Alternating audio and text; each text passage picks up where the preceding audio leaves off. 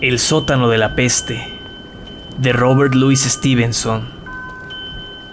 El viento frío bramaba con lúgubre cadencia a través de las calles en forma de embudo, subiendo por la tortuosa calle mayor y rodeando la base del castillo levantando pequeñas olas en el triste Norloge y sacudiendo los crujientes árboles hasta hacer caer más hojas marchitas que nunca. Las nubes vaporosas que pasaban a la deriva por delante de la luna creciente tan pronto la ocultaban con su gris abrazo, como dejaban que cayera sobre aquella pintoresca ciudad antigua como un trémulo destello de espectral palidez. Había helado bastante y todas las calles estaban resbalosas. A pesar del vendaval, los rincones más resguardados del Lodge se habían congelado en forma de hielo acuoso. Todo auguraba que nevaría antes del amanecer. Así que el canónigo magistral Efraín Martext, antiguo pastor evangelista, cerró la puerta tras de sí de mala gana y salió a la calle de una zancada. Ahí se sentía protegido, pero un momento después, al entrar en el Grass Market, el viento casi lo derribó al suelo, tirando bruscamente de su capa hasta rodear sus robustas piernas. El canónigo magistral Efraín se ajustó al cuerpo, todavía más su refractario atuendo, y se inclinó ante la ráfaga. Al mismo tiempo, la luna disipó una nube, aunque, a decir verdad, para ocultarse tras otra, pero dio tiempo a que un destello pálido e incierto cayera sobre aquel cadalso que el día anterior se había teñido con la sangre de los cinco insurgentes de Pentland. El semblante del canónigo magistral Efraín se ensombreció. Otra noche ominosa, dijo, entre dientes. Ay, Señor, ¿cuánto tiempo más? ¿Cuánto tiempo vas a demorar el día de tu venganza? Después de caminar unos cuantos minutos, entró en el tortuoso callejón que le habían indicado y se detuvo ante la puerta. Sacó la llave que le habían adjuntado en la carta y la introdujo en la cerradura. Con un crujido, el cerrojo retrocedió. Con un chirrido, la puerta giró sobre sus goznes. El eclesiástico la cerró cuidadosamente tras de sí y luego se volvió para examinar el panorama. Un amplio vestíbulo y una magnífica escalera aparecieron ante sus ojos. El primero, pavimentado con grandes baldosas, la otra, con barandillas de roble de ambos lados, y los dos, sucios y mugrientos, cubiertos de telarañas y alfombrados de polvo. En un pequeño espacio alrededor de la puerta, el aire y el pasar de la gente habían quitado el polvo, pero Martex pudo ver huellas de pisadas ascendentes que se conservaban con exactitud en la cobertura de los peldaños. Todo aquel panorama lo ponía de manifiesto el resplandor amarillo de una lámpara de aceite protegida de las fuertes corrientes de aire en un farol estable situado en el primer rellano. Un escalofrío sobrecogió el corazón del pastor. El fuerte viento que soplaba y la helada le cortaban el rostro y las manos pertinazmente, pero deseaba volver a salir. Pobre muchacho, Pensó, sería una lástima abandonarlo. ¿Quién tiene más derecho a mi ayuda y ministerio que aquellos que han combatido por mi iglesia? No obstante, este lugar es espeluznante y el aire es extraordinariamente malsano. Luego hizo acopio de valor y subió corriendo cuatro tramos de escalones hasta donde una puerta abierta permitía que saliera al rellano más alto un destello parpadeante de luz roja. Entró. La habitación era grande, de techo bajo, sin alfombrar y desamueblada. En un extremo había un montón de capas descoloridas, emporcadas y manchadas de sangre, con un par de pistolas, un sable desenvainado y una Biblia con un agujero negro de bala que la atravesaba exactamente por la mitad. Muy cerca, un gran fuego de leña ardía con un pálido resplandor rojo que de vez en cuando se convertía en vacilantes lenguas de llama en una chimenea revestida de azulejos azules, de cuadros holandeses. Y en cuanto las llamas se elevaban, Moisés daba un golpe en la roca con su vara levantada, y el fuego se enroscaba alrededor de los niños hebreos y de su divino compañero en el horno siete veces calentado, y los diablillos que daban vueltas alrededor de San Antonio agitaban sus brazos deformados y aumentaban de tamaño y menguaban transformándose de pequeños y rechonchos duendes en colosales apolos, y entonces las llamas volvían a decaer y los cuadros volvían a convertirse en fríos azulejos. Delante del fuego se encontraba un hombre alto y delgado, cetrino, de unos 27 años de edad. Su rostro estaba consumido y demacrado. Llevaba atada en la frente una servilleta manchada de sangre y en sus ojos se advertía un brillo esquivo, feroz, febril. Su ropa estaba desgastada, en desorden y llena de barro. Parecía muy raro comparado con el rostro serio, sensato y las prendas negras y correctas del respetable eclesiástico. Omitiré los primeros saludos, que fueron como tantos otros. En cuanto se puso delante del fuego, calentándose los dedos doloridos por la helada, el canónigo magistral Efraín comenzó a hablar. Y bien, Mace Ravenswood, ¿qué te hizo citarme aquí? Es una noche gélida y tempestuosa. No es recomendable que el consejo me encuentre con un maldito rebelde, sacrílego y asesino, pues así es como te llaman, Mace Ravenswood. ¿Vino a regañadientes? Preguntó Ravenswood en un tono desabrido. Todavía está tiempo de irse. No, de eso nada. Me has interpretado mal, respondió Martext afectuosamente. No sería correcto que un tío abandone a un sobrino, ni un pastor a un defensor de su misma fe. Únicamente pretendía que te dieras prisa, ya que no deben darse cuenta de mi ausencia. Tal vez le necesite más de lo que piensa. A veces creo que voy a volverme loco, permaneciendo aquí solo, en esta casa deshabitada. Anoche, Corsac estuvo sentado delante de mí durante una hora, mirándome desafiante de una manera extraña, con sus ojos llenos de vida en su rostro muerto, y me habló. Dijo, Ay, señor Martex, me gustaría que rezara por mí. Era una época de superstición, a Martex le interesaba lo que había oído. ¿Qué dijo? ¿Qué es lo que dijo Ravenswood? Le preguntó en voz baja y ronca. Es extraño, dijo el otro. Para contarle lo que me dijo, tuve que mandar al pobre Donald a que le entregase la carta. Y ahora que está usted aquí, no me atrevo a hablar. Tendré que forzarme. Escuche, usted sabe bien que mi familia fue una de las primeras en ser afectada por la peste de 1661 mi hermana Janet entró en el armario secreto de la escalera. ¿Cómo encontró el resorte? Solo el cielo lo sabe. Pero cuando la encontramos tendida, afectada por la peste, en los escalones de fuera, solo puedo decir que había entrado en el sótano. Aquella misma noche murió. Mi padre decidió descubrir el misterio. Con su propia mano rompió el panel y entró. Y dos horas más tarde, un antiguo criado lo encontró tendido en el suelo con la marca de la peste, en el rellano en lo alto de un estrecho tramo de la escalera.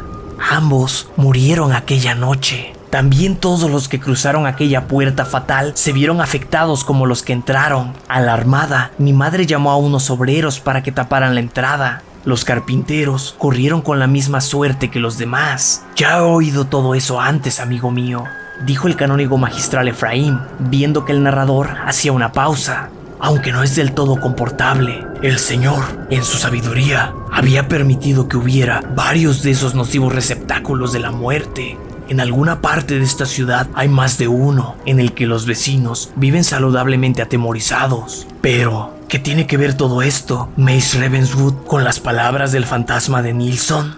Pronunció palabras que no puedo mencionar, pero me dijo que intentara entrar en el sótano de la peste. No lo permita Dios. He tenido un augurio respondió Ravenswood en un tono sepulcral, con un fulgor en los ojos todavía más extraño. Y además, es por una causa mayúscula. Me dijo, Señor, tan claramente como podría hablar un hombre vivo, que quien entrase en el sótano de la peste salvaría a nuestra iglesia de su lamentable estado actual. Cualquier espectador imparcial podría haber comprendido que las palabras de Ravenswood eran producto de la fiebre, el tétrico furor de sus ojos, el temblor de sus manos demacradas, la verbosidad e insensatez de sus palabras, todo contribuía a probar el mismo hecho. Pero en cuestiones de superstición, en el año 1667, los hombres renunciaron a su prerrogativa del sentido común. Además, ¿quién es más sordo que el que no quiere oír? Mace Martex deseaba creer en la posible renovación de su iglesia oprimida y la imposibilidad material del asunto no le indignaba demasiado. Un propósito mayúsculo, como dices, pariente, respondió. Un propósito mayúsculo. ¿Cuál es el otro augurio?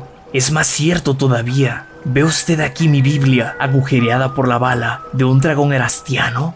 Después de la visión, la abrí en busca de algún mandato divino. Librado de la trayectoria de la bala por un milagro, encontré el mandato. Quien busca, halla.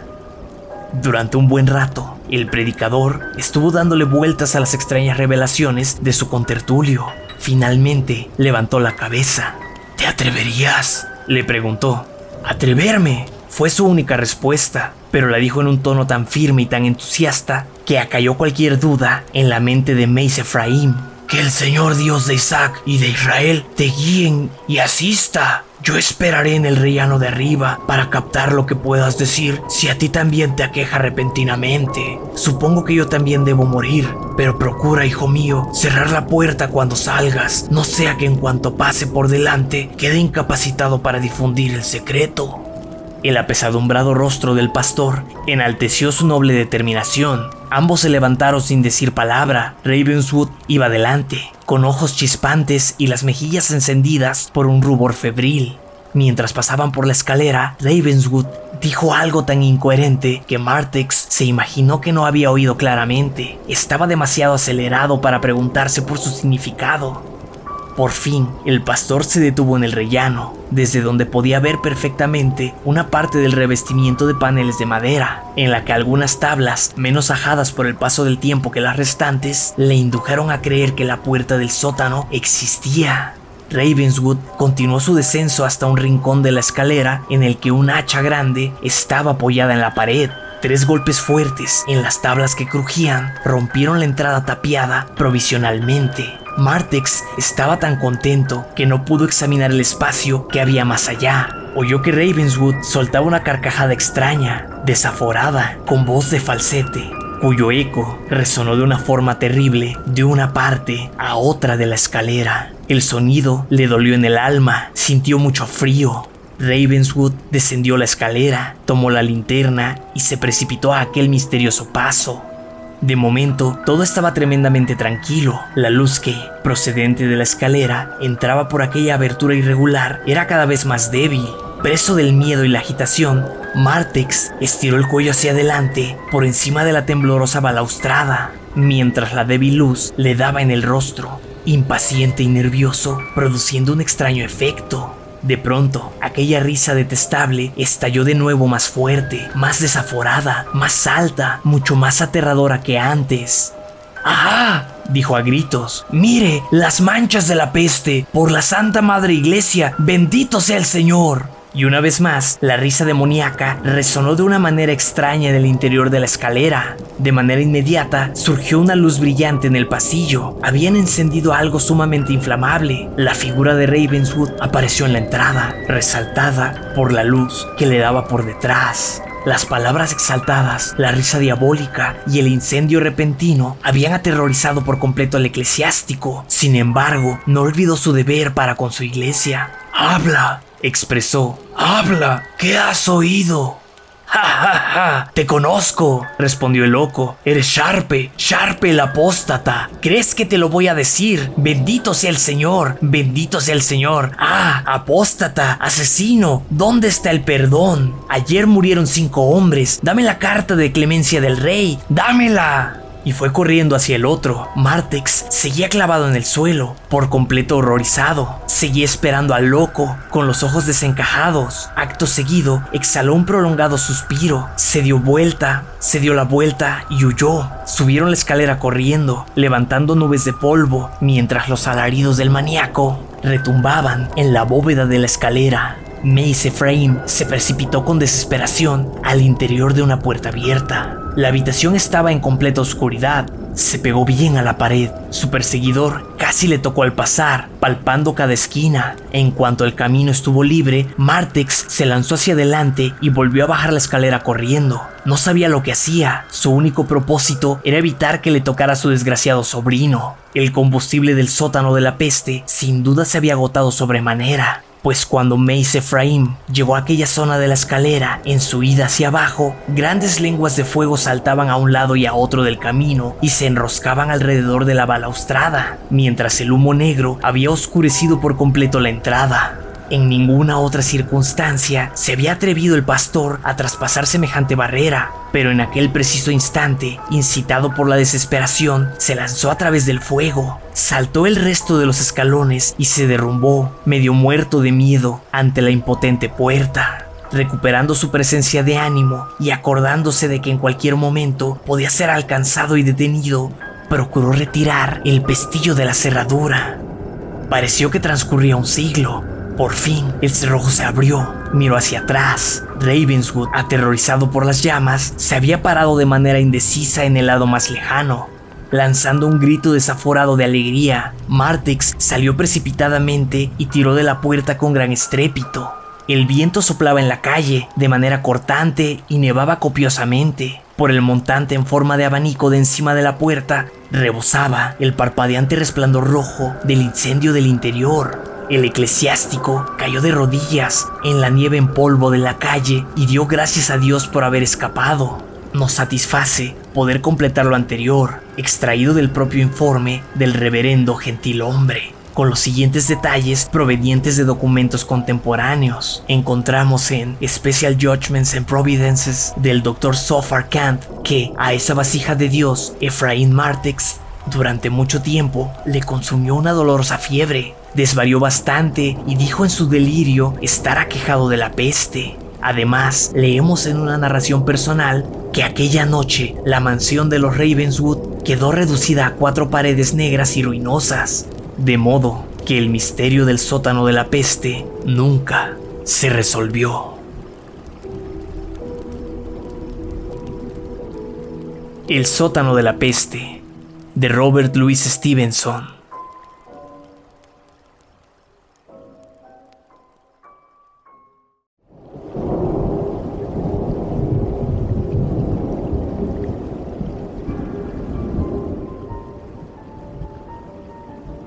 Hola mundo, mi nombre es Fernando Palacios y estás escuchando Historias de Espantos, un podcast en el que grabo algunas historias de terror de mis autores favoritos.